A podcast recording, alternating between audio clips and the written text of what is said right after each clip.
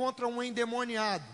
Pastor Wexley pregou no último culto e falou sobre o endemoniado de Gadara. E Jesus liberta aquele homem. Uma multidão de demônios possuía o corpo daquele homem. Uma multidão de demônios impedia que aquele homem fosse aquilo que Deus havia proposto para que ele é, vivesse. Que ele fosse o que Deus queria que ele fosse. Aquele homem estava sendo induzido a coisas não compatíveis com uma vida humana. Uma vida humana, um, um homem não foi feito para morar no cemitério. O homem não foi feito para viver entre os mortos. O homem não foi feito para andar é, nu como aquele homem estava ferindo-se com pedras. Demônios tomam a vida de pessoas e levam pessoas a ser o que Deus nunca planejou para eles.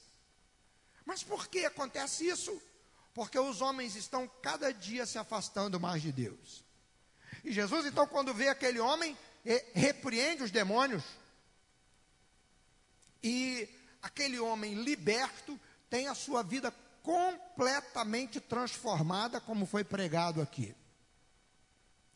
O objetivo de Deus sempre é trazer o homem de volta à imagem, a ser o que Deus criou ele para ser. Imagem e semelhança de Deus. Deus tem expectativas em nós, que nós sejamos como espelho que nós sejamos como um espelho que reflete a imagem da glória de Deus. O apóstolo Paulo diz: contemplando como espelho, como por espelho, a glória do Senhor, somos transformados de glória em glória. Quando nós olhamos para Jesus, quando nós buscamos Jesus, como devemos buscar, o que aparece em nós é aquilo que buscamos. Quando nós contemplamos a glória de Deus, quando nós somos tocados pela glória de Deus, o que aparece em nós é a glória de Deus e não o pecado, e não as distorções do pecado.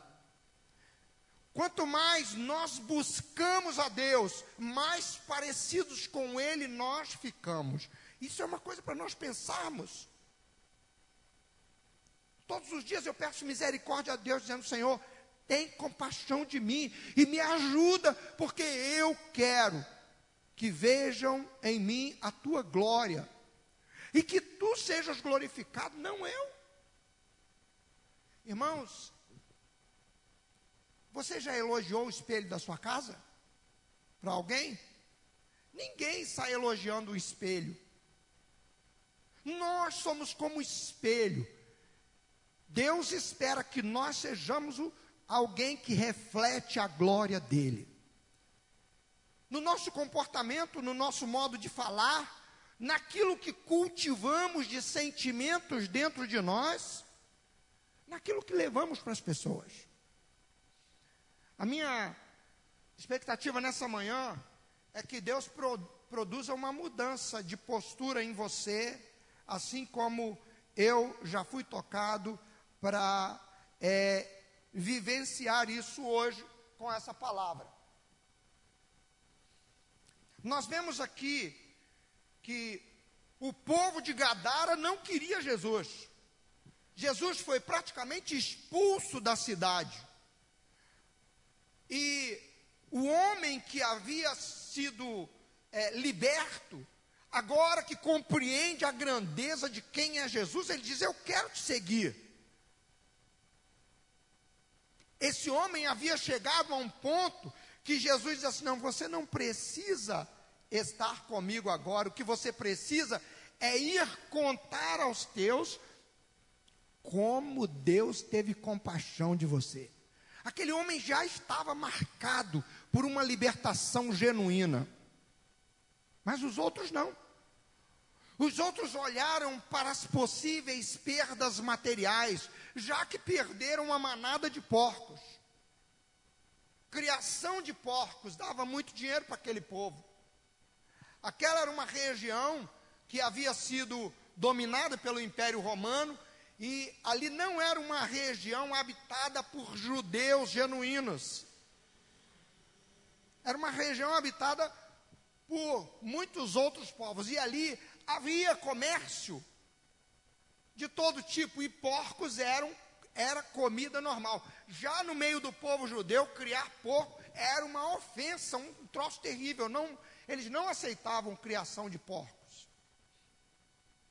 O povo preferiu ficar com é, os seus porcos, outros que porventura houvessem, já perderam uma criação. Que outras criações nós não podemos perder? Talvez tenha sido essa a expectativa deles, a, a, a, o medo deles. Mas eles foram tomados de medo. E em vez de pedir e perguntar e querer Jesus, eles expulsaram Jesus da terra dele. Só que Jesus sai de lá e vem para Cafarnaum. E diz o texto que todos o esperavam com alegria. Irmão, com que sentimento você vem à igreja? O texto diz que eles esperavam, eles estavam na expectativa de Jesus voltar. E eu não sei se você sabe, mas durante um tempo Jesus faz de Cafarnaum o seu quartel-general durante um bom tempo do seu ministério. E, e ele operou muitos milagres em Cafarnaum. Ele pregou muitas vezes em Cafarnaum. Tanto que quando chega no fim do ministério de Jesus, Jesus disse assim: ai de ti, Cafarnaum, porque se em Sodoma e Gomorra tivessem sido operados os milagres que aconteceram em ti, é, eles teriam se convertido, estariam aí até hoje. Jesus fez de Cafarnaum o seu quartel-general durante muito tempo. Jesus prega ali, Jesus opera milagres, porque as pessoas o esperavam com muita alegria.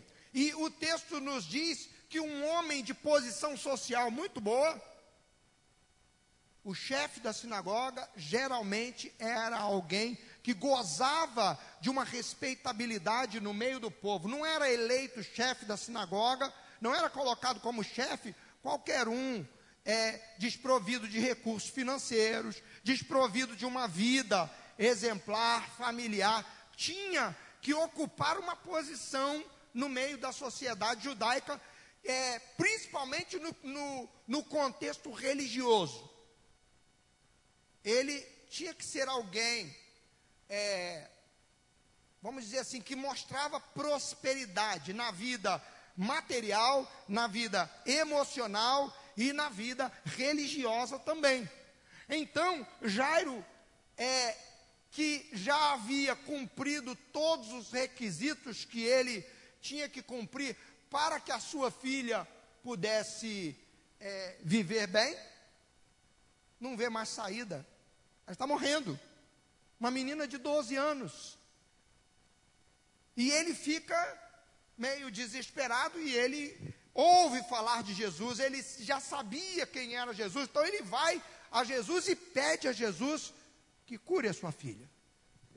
E Jesus então diz imediatamente: Eu vou curá-la. Irmãos, pense bem: nada acontece na palavra de Deus por acaso. Deus está guiando as coisas. Deus está no controle das coisas. Até quando as pessoas decidem, escolhem pecar, Deus não perde o controle. Ele continua dentro da sua posição é que ele assumiu.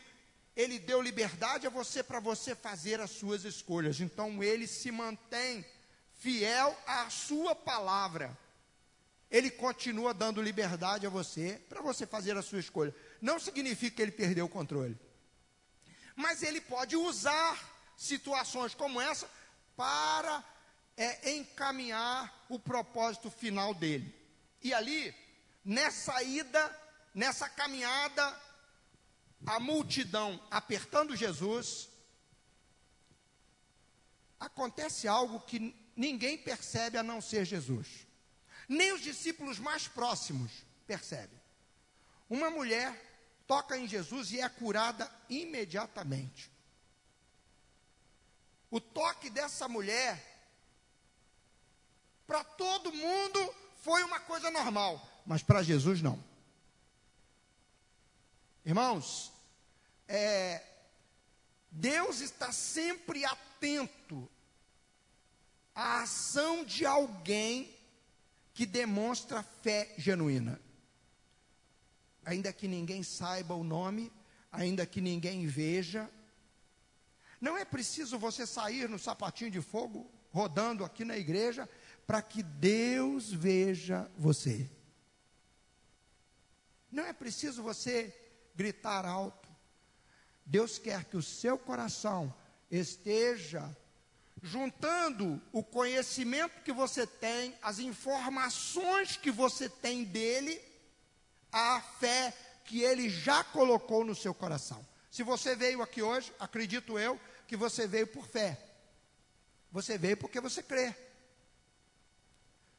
A minha expectativa não é que você venha só porque hoje é domingo, é dia de ir na igreja, mas é, é, que você tenha vindo aqui com a expectativa no coração que Deus vai fazer algo na minha vida. Deus vai falar comigo, eu quero ouvir a mensagem, eu quero cantar o louvor, eu quero que Deus toque em mim.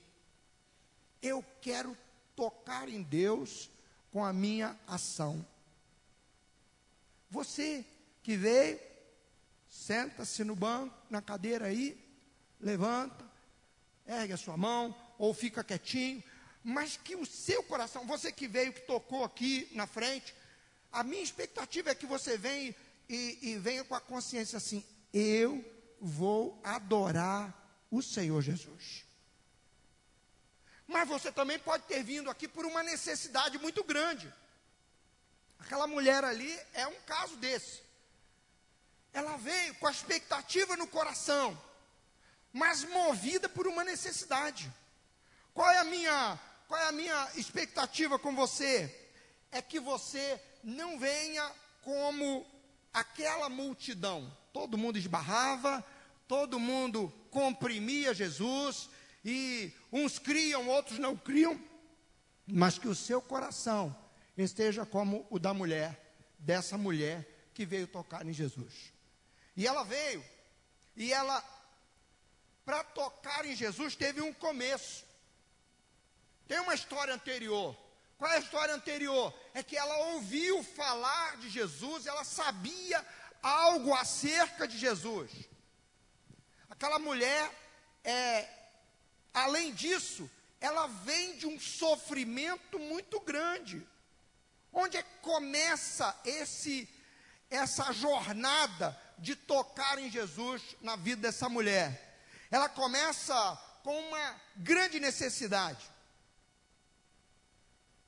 A necessidade daquela mulher, ela era tão grande, e para você ter uma ideia, uma mulher como aquela, se ela era casada, ela vivia um problema sério. Se ela era solteira, vivia um problema maior ainda.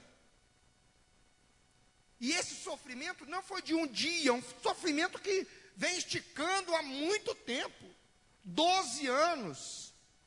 O texto diz que ela já tinha feito tudo o que podia, gastou tudo o que podia. No livro de Levítico tem uma série de recomendações para mulheres e para enfermidades de um modo geral, lepra, e essa questão do fluxo de sangue, que é a, a menstruação ou hemorragia, a menstruação é coisa normal, toda mulher tem isso é, de, acho que é 28 dias, não chega um mês, por aí assim. Mas, isso são dias. Agora, quando acontece isso, isso não, não são poucos dias, vai durando um mês, dois meses, três meses, quatro meses, isso mina as forças de qualquer mulher. A fraqueza domina. E quando isso se prolonga, a mulher, logo que percebe que passou o processo é, que deveria ser natural, ela deve se tratar, deve procurar um médico. E foi isso que essa mulher fez. O texto diz que ela gastou tudo que tinha com os médicos, mas não adiantava nada. O sofrimento dela foi prolongado, o sofrimento dela, qualquer sofrimento, e aí, veja só, qualquer sofrimento nosso, quando ele é prolongado, ele destrói as esperanças. Aquela mulher provavelmente não tinha esperança. Se ela era solteira, de se casar. Se ela era casada, de ter filhos. Por quê? Porque as suas forças, a sua vida estava indo embora. E mais ainda, o homem não podia ter relacionamento sexual com uma mulher que estivesse nessa condição. Então as esperanças daquela mulher estavam indo embora, todas elas indo embora porque o sofrimento prolongado e aí um problema que você tem que nunca tem solução, tira as esperanças. Você já fez o que podia fazer e a esperança vai embora destrói os sonhos. Qual era o sonho? Qual é o sonho de uma mulher, de uma menina? A menina começa a crescer. Menina tem dois sonhos. Vou resumir aqui. Um é comprar roupa, sapato e por aí vai. É ou não é? Calça os sapatos da mãe. O outro sonho é se casar e ter filhos. Se não acontece isso, é porque a criação gerou algo ruim na vida da, da menina. Mas esse é o processo natural. Sonhos de, de, da família crescer, de ter filho. E os sonhos daquela mulher estavam indo embora diariamente. A esperança estava indo embora. E o sofrimento produzia naquela mulher distância. Ela era separada. Aquela mulher não podia, se ela era casada, como eu falei, ter um relacionamento íntimo com o seu marido. Aquela mulher, ela não podia viver a vida religiosa, ela não podia entrar no templo, porque ela era considerada uma mulher imunda. Até quem tinha contato com uma pessoa assim, era considerado uma pessoa que, não, que tinha que passar pelo menos um dia de purificação. E ela não podia viver no meio da comunidade. Esse é um dos motivos pelos quais ela chega quietinha, calada. Ela não quer que ninguém saiba que ela possui esse problema. Porque só de possuir, só de saber, as pessoas expulsariam ela dali. Então, querido, preste atenção. Isso, isso Hum, gera, foi assim um grande, um, um grande sofrimento e gera uma necessidade extrema de mudar a situação. Então, queridos, o toque dessa mulher em Jesus é um toque que ele tem como começo uma grande necessidade. Isso produziu na mulher uma sensação de necessidade extrema. Você já teve essa sensação? Pense bem nisso.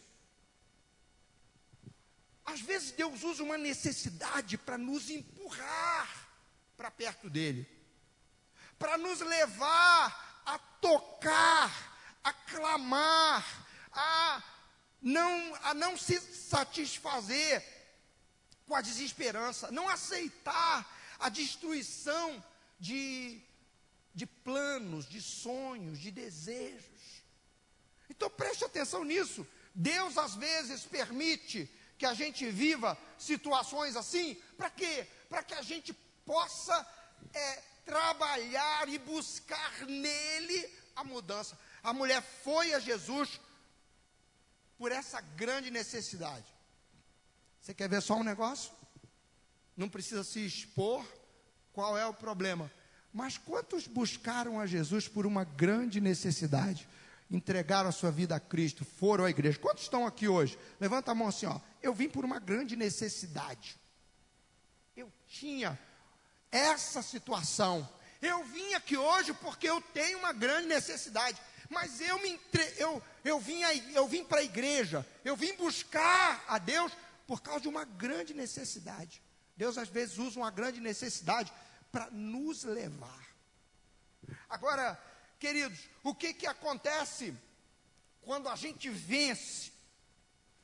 Aquela mulher, a sua grande necessidade, deve ter produzido nela muitas decepções. Talvez quando ela esperava a compreensão de alguém, ela não teve. Irmãos, hoje tem uma multidão de desigrejados. Gente que se decepcionou. Esperava algo do pastor, esperava algo da igreja, e então se decepcionou. Aquela mulher era uma mulher ferida no corpo, ferida na sua alma e ferida na sua é, espiritualidade. Ela não podia estar, é, viver a sua vida plena, por quê? Porque a fraqueza física impedia. A vida estava indo embora, ela estava ferida no corpo. Mas mais que isso, ela não podia viver no meio da comunidade. Ela não podia estar no meio da multidão. Ela não podia estar nas festas. Era uma mulher ferida. Ferida emocionalmente. E aí, aquela mulher, além disso, ela não podia entrar no templo. Ela era uma mulher assim, espiritualmente desestruturada. A menos que houvesse uma mudança no seu quadro físico, ela continuaria assim. E ela, mesmo com tudo isso, com toda desesperança, com toda decepção, ela faz o quê? Ela olha para trás, ela vence tudo isso. Irmão, veja só, tenha você a deficiência que tiver, nunca a sua deficiência, nunca a minha deficiência, nunca as decepções que eu já enfrentei, nunca é, as incompreensões vão servir como desculpas diante de Deus para eu continuar longe, para eu não me empenhar e buscar a Deus, para eu não vencer as dificuldades que se apresentam. Além da fraqueza física daquela mulher, tinha essas outras coisas. E ela tinha que vencer. Primeiro, vencer interiormente o senso de indignidade porque eu, eu não posso, eu não tenho condições, eu não posso estar no meio da multidão. Aquela mulher precisou vencer o que havia dentro dela. Você é indigna. Você não merece. Você não pode. Você não não não vai conseguir. Tudo isso, você já lutou há 12 anos, já tem tanto tempo que você está fazendo. Nada disso ela usou como desculpa para não buscar a cura em Jesus, para não buscar Jesus. Por quê? Porque diante de Deus, queridos, nenhuma dessas coisas serve como desculpa. As pessoas usam muitas desculpas para não estar no meio do povo de Deus. Aqui, aquela multidão que ali estava representava o que temos hoje, a igreja cristã, a igreja que busca Jesus Cristo. Tinha gente de todo jeito, e no meio da igreja tem gente de todo jeito, todas as formas. No meio da igreja cristã hoje, tem gente que defende o aborto. É pecado, é antibíblico, mas faz parte da multidão. No meio da igreja cristã hoje, tem gente que defende coisas que Deus não se agrada e faz coisas que Deus não se agrada. Faz parte da multidão. Está ali. Mas não experimenta, não tem uma experiência genuína com Jesus Cristo. Por quê?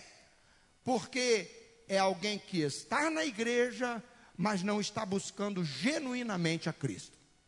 Aquela mulher, a multidão está lá. Talvez estivesse ali no meio daquela multidão, em Cafarnaum, de onde ela era. Talvez estivesse ali uma porção de pessoas que, se vissem ela, iriam dizer: Você não pode estar aqui. Você não pode estar aqui. Aquela mulher venceu obstáculos, porque ela disse consigo mesma: se eu tocar, eu serei curada. Para ela tocar, ela tinha que passar no meio da multidão. Imagina que uma mulher fraca. Vai aqui, aí um esbarra, ela quase cai para chegar em Jesus. Mas ela venceu os obstáculos. Então, querido, veja só. Essa, é, essa compreensão nos leva a pensar. O toque de cura, de milagre, de salvação que aconteceu na vida daquela mulher, aconteceu quando ela venceu os obstáculos. Em primeiro lugar, é uma necessidade grande, um sofrimento grande que ela estava passando, começou ali, mas ele só aconteceu quando ela venceu os obstáculos todos, os internos e os externos, para chegar em Jesus. Às vezes as barreiras mais difíceis são as internas e não as externas. Às vezes as barreiras mais difíceis são aquelas que estão dentro de nós e que nós não as vencemos. Às vezes usamos como desculpas para não fazermos aquilo que Deus quer que a gente faça, para que Deus libere a sua bênção. O que estava na mão da mulher? Chegar em Jesus e tocar em Jesus. Agora, quando ela vence isso, é, ela ela usa todas essas situações como motivadores. Para ela vencer tudo, ela usa essas situações todinhas como motivadores para buscar o Senhor. Eu já fiz isso, já fiz isso, já fiz isso, já fiz aquilo, já fiz tanta coisa, já me decepcionei aqui, mas eu vou porque Ele é a minha saída. Quando essa mulher toca em Jesus, a situação muda. Ela vai buscar em Deus. Quando nós entendemos isso, em vez dos problemas nos massacrarem, em vez de nós nos deixarmos ficar debaixo de um monte de lamentações, a gente vence a barreira e a gente usa essas situações para orar mais. Eu vou para buscar o Senhor mais.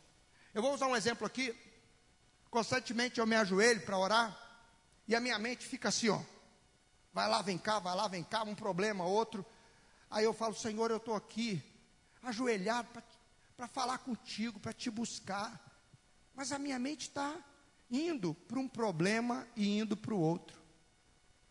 Irmãos, o crente, aquele que busca a Deus como essa mulher, ele usa até o problema, até aquilo que tenta lhe distrair para falar com Deus. Ele não deixa as distrações tirarem ele da igreja. Ele não deixa as dificuldades impedirem ele de estar buscando o Senhor. Quando eu uso o exemplo da igreja, irmão, é porque às vezes para a gente vir à igreja a gente tem que vencer um bocado de barreira, não é? Tem que vencer um bocado de dificuldade. Primeiro, a barreira, em muitos, é a barreira do desânimo. Estou tão cansado, estou tão desanimado. Eu estou falando isso aqui porque essa é a minha vida. Eu, eu ouço isso desde pequeno. Estou tão triste, estou tão decepcionado com igreja, estou tão decepcionado com fulano, com Beltrano. Eu estou vivendo uma situação e para poder sair e estar é preciso vencer barreiras. Quando essa mulher é, olha para as barreiras, ela vence essas barreiras. O toque é, da fé acontece quando a gente deixa é, de usar as decepções, usar as barreiras como impedimentos, mas usamos as, essas barreiras e essas dificuldades como instrumentos, como degraus para nós chegarmos até o Senhor. E quando é, a, o problema parece insolúvel. Você deve ter algum problema que você está lutando com ele há muito tempo. É verdade, a verdade é que cada um de nós sempre tem alguma situação na nossa vida que há muito tempo a gente está tentando resolver e não consegue resolver. Mas tem algumas, irmãos, que são terríveis, como a dessa mulher. Tem alguns que você convive com ele, é problema, mas vai relevando. Mas tem alguns que são terríveis, porque mina todas as forças. E quando se prolonga, parece que não tem solução. A gente olha e vê um, um texto desse, ainda tem solução. Em Jesus tem solução. A mulher diz assim: nele tem solução para mim. E ela dá o passo e ela vence.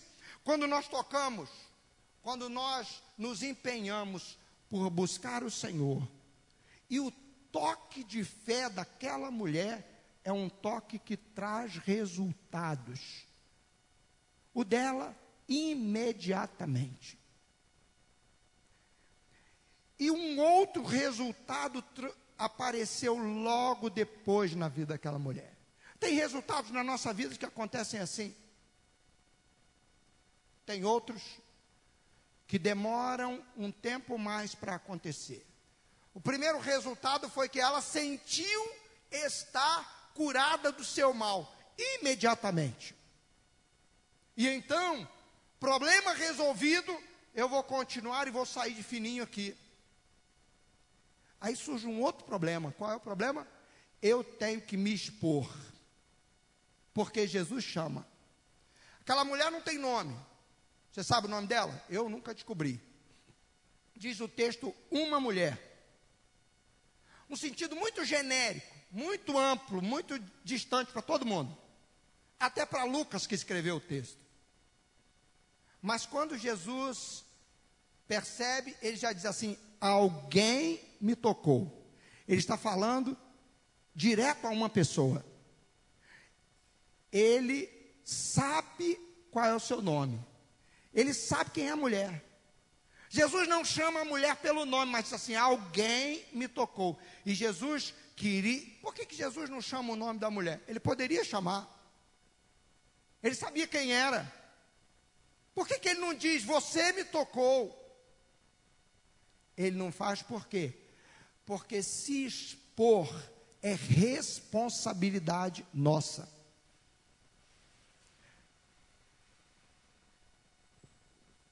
Quando Natan foi visitar Davi, Davi teve que expor o seu arrependimento. Natan disse: Ó oh, rei, havia um homem assim, assim, assim, assim, e conta a história. E Davi, então, como rei que decreta logo o juízo, ele diz: Esse homem deve ser morto e é, dá os seus bens para a família do outro. Aí Natan diz assim: Pois é, esse homem és tu. Davi, como rei, podia dizer: prende esse aí, ó. Prende esse profeta. Porque muitos outros reis fizeram isso. Mas Davi se expôs e disse: Pequei contra o Senhor. Irmãos, no caso da mulher é totalmente diferente. Ela teve que se expor, mas por algo maravilhoso que aconteceu. Só que ela teria que contar a real condição dela. E diz o texto que ela contou toda a verdade. Ela sabia que ela não ia ficar é, é, é, sem ser percebida. Porque quando Jesus falou, ela sabia que Jesus estava falando com ela. Ninguém mais, todo mundo ficou se olhando e Pedro ainda toma a defesa. Toma a defesa dizendo: Olha, todo mundo está te tocando, todo mundo está te esbarrando, todo mundo está te apertando. Mas Jesus continuou: Alguém me tocou de modo diferente. Irmãos, Deus percebe como a gente está buscando Ele, como a gente está próximo dEle. E a verdade é que Deus não só responde o nosso clamor, a, a, o, a bênção na vida daquela mulher, é, produziu nela uma cura, mas ela precisava agora se expor e contar o que Deus fez, o que aconteceu na vida dela. Por que Deus faz isso conosco? Ele quer que nós sejamos gente que tem que está disposto a vencer os obstáculos e falar quem Ele é, e falar o que Ele fez por nós. Você, eu faço uma pergunta para você. Você é alguém que tem se exposto? Em determinadas situações, você vai ser tentado a se calar e Deus vai te chamar a se expor, a contar o que ele fez. Você corre risco de ser zombado, você corre risco de ser criticado, mas Deus, para que o processo seja completo, Deus não quer te dar apenas algo físico ou material. Deus quer que a bênção seja completa. E Jesus chama aquela mulher a se expor porque ele tinha algo mais para dar. E Jesus chama a mulher e ela então conta tudo. Conta tudo. Se expõe. E aí Jesus diz: Vai-te em paz. Deus quer encher o seu coração de paz, irmão. Deus quer encher o seu coração de paz, mas quer mais. Quer que ao viver nessa paz, você tenha certeza que você vai viver eternamente com Ele. Eu gosto da versão atualizada nesse texto, quando ela diz assim: Vai-te em paz, a tua fé te salvou. A cura que aconteceu por fé trouxe àquela mulher condições agora, se ela era solteira, de se casar, se ela era casada, de ter o seu relacionamento conjugal restaurado. E mais, ela podia viver no meio da comunidade, participar de tudo, de todas as coisas boas que Deus liberou. Convívio em família, irmãos, é uma bênção de Deus. Sua família pode ser difícil, mas você precisa olhar para sua família como gente que Deus ama e Ele colocou você ali para você ser bênção na convivência. Ah, mas eu não aguento que a minha família é muito difícil. Irmão, pode ter certeza, você é muito parecido com a sua família. É ou não é? Ou é diferente? Você parece com a família do vizinho? Não pode, né? Você é muito parecido com a sua família. Se a sua família é difícil, ame a sua família, conviva nessa comunidade menor que Deus colocou você, para que você tenha condições de conviver bem nas outras comunidades onde Deus te colocar. Sua igreja. Sua igreja, irmão, Deus colocou você na sua igreja. É nesse povo que Deus quer liberar a sua bênção. Quer que você, ao se expor, ao colocar a sua vida, dizer: Deus fez isso na minha vida. Você consiga conviver bem, louve a Deus, ame as pessoas, porque esse texto aqui mostra que essa mulher, ela, ela recebeu a paz de Cristo para poder conviver bem. Você não convive bem com quem você não tem paz. Consegue entender? Mas Jesus queria dar algo a mais, queria dar àquela mulher a convicção da promessa que vinha desde lá do início, a promessa de vida eterna. A sua fé curou você, deu a você condições de viver bem, para que você viva para sempre. Para que a sua vida não seja limitada à fraqueza física, a, a decepções emo, emocionais, afetivas, para que a sua vida seja uma vida que abençoa, que gera outras vidas, que transmite a paz de Deus. Agora, queridos, o toque da fé, ele acontece quando a experiência com Deus é o maior objetivo da vida. Pergunta que eu tenho para você: qual é o maior objetivo da sua vida? Aquela mulher, o objetivo que ela tinha, que, que estava no coração daquela mulher, era tocar em Jesus.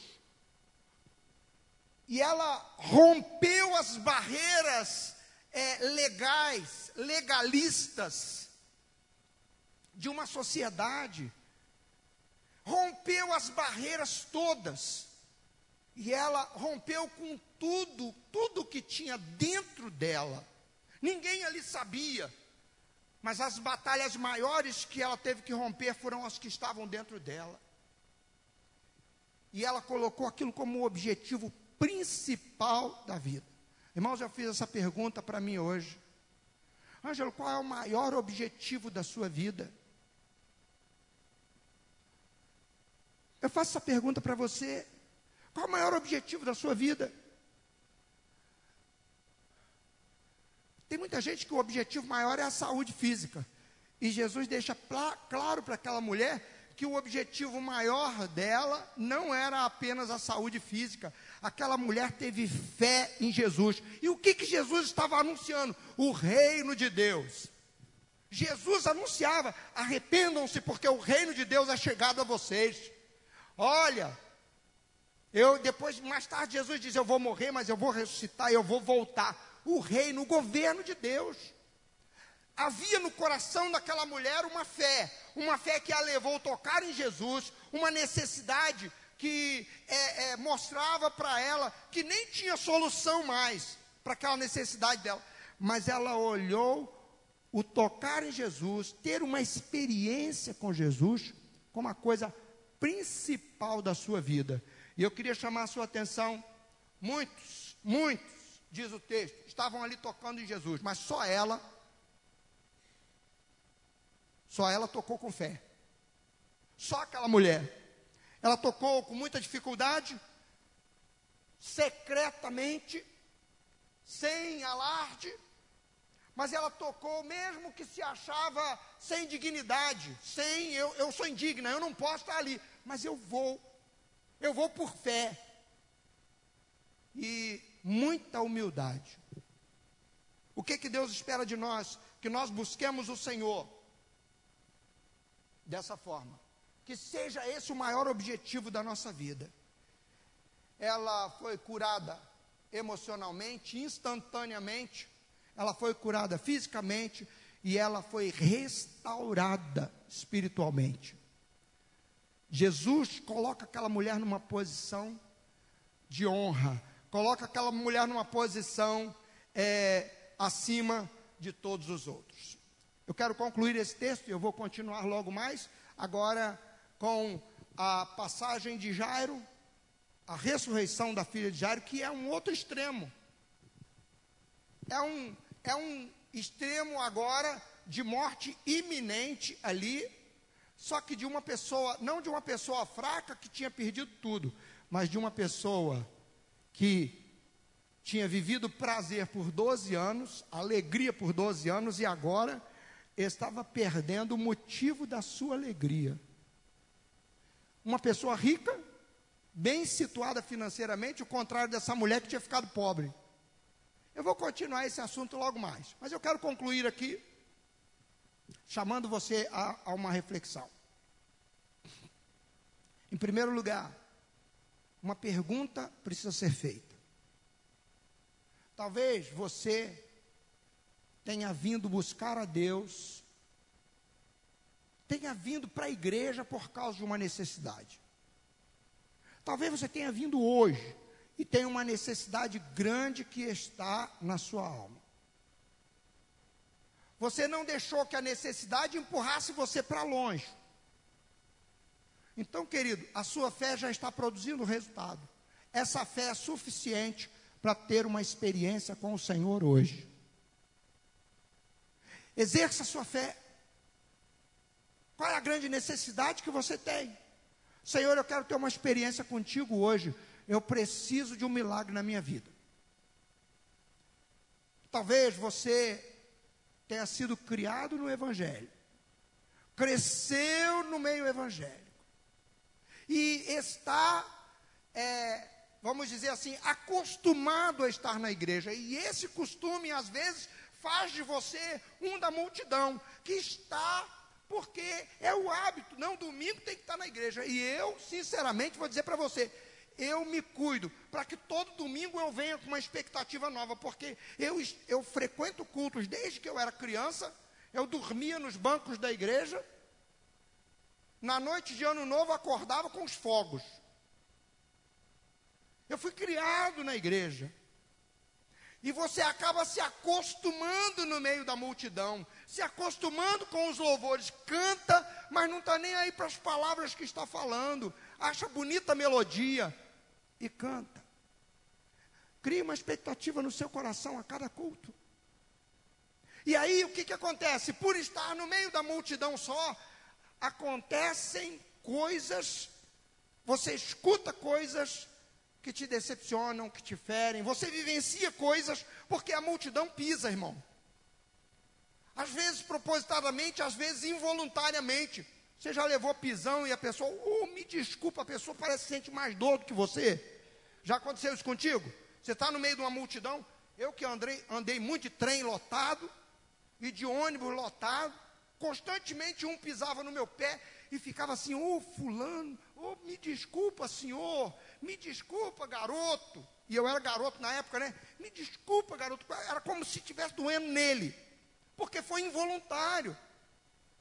E às vezes pessoas nos, pessoas nos ferem involuntariamente, mas acontecem ferimentos.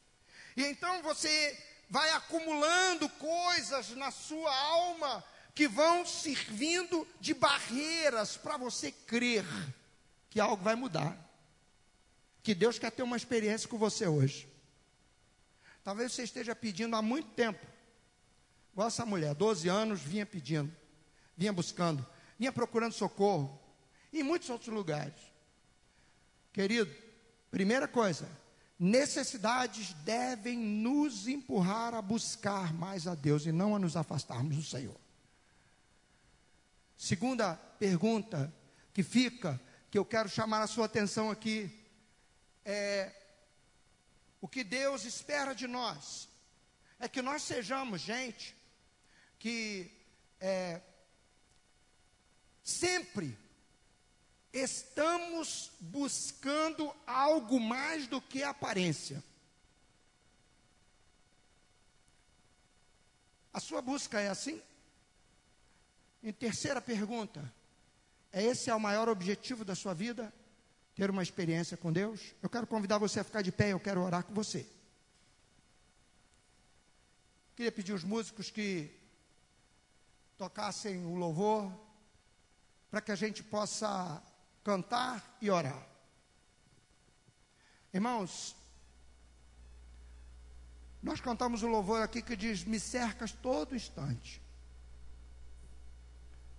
Jesus está sempre perto de nós, está sempre ao alcance da nossa mão. Não significa, não significa que a gente não tenha que se esforçar. Jesus disse: O reino dos céus é tomado por esforço, e que os se esforçam se apoderam dele. Não é que o esforço vai nos fazer merecedores, mas é que o esforço que fazemos, ele é, move a nossa fé. E eu sei que a gente precisa que Deus faça coisas, mas Deus não quer fazer só o que você precisa o que você acha que você precisa. Aquela mulher, aos olhos de todos, a única coisa que ela precisava era ou ser curada e ficar sossegadinha lá, não contar para ninguém. E ela também pensava isso. Mas Deus queria mais. Queria que ela tivesse uma experiência com Deus. Que ela contasse o que Deus fez por ela e que ela vivenciasse a certeza da vida eterna. Deus quer sempre mais para nós. Feche seus olhos um momento. Pai, em nome de Jesus, o Senhor espera que cada um de nós, eu, os que estão aqui na frente, aqueles irmãos, esses irmãos que estão aqui ouvindo essa palavra, o Senhor espera que eles sejam pessoas que estão com uma fé voltada para ti. E seja qual for o problema, seja qual for a situação que vivenciam, o Senhor quer que eles vivam uma fé. Agora, uma fé genuína, uma fé que toca, que desperta, que faz o Senhor olhar e dizer: Meu filho precisa dessa resposta hoje.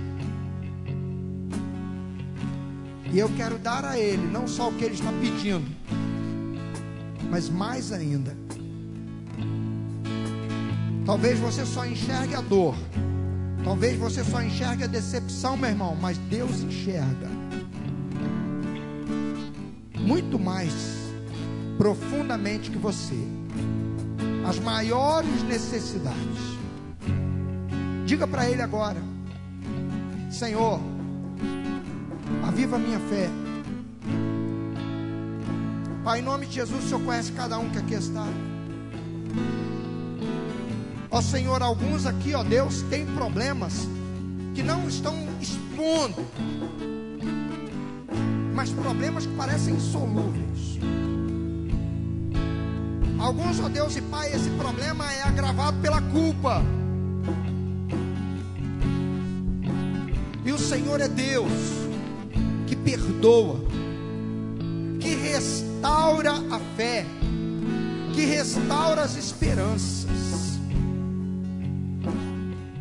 Mas o Senhor espera que o coração desse teu filho, que o coração dessa tua filha esteja voltado voltado para tocar, para ter uma experiência genuína contigo. Pai, em nome de Jesus. O Senhor conhece cada um. Desperta esse teu filho agora, porque em ti há solução, em ti há vida, em ti há cura, cura física cura emocional, cura espiritual e restauração completa para a glória do teu nome. Eu oro porque eu creio. Em o nome de Jesus. Amém e amém. Vamos cantar.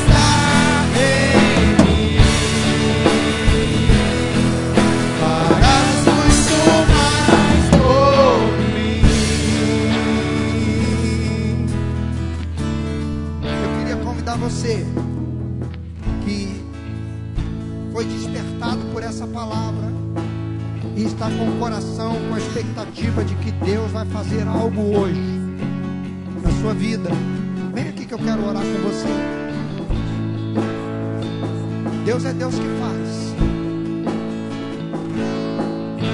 Deus realiza. E quando você chega, fala com Deus, diz assim, Deus, eu quero ter uma experiência nova contigo. Eu quero que o Senhor faça na minha vida, no meu interior, e me ajude a vencer as barreiras interiores.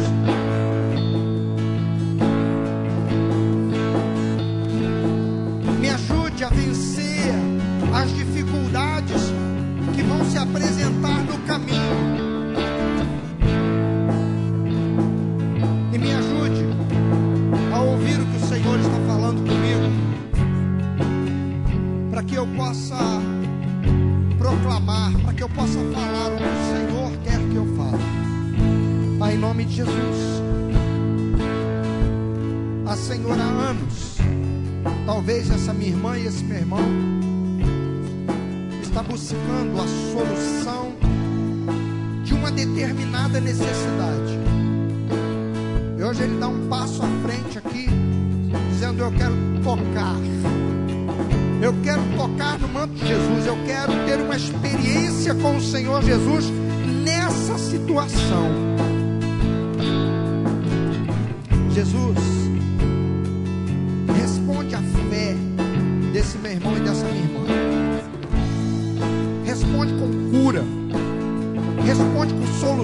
solução. Responde, ó Deus e Pai, com um testemunho ousado.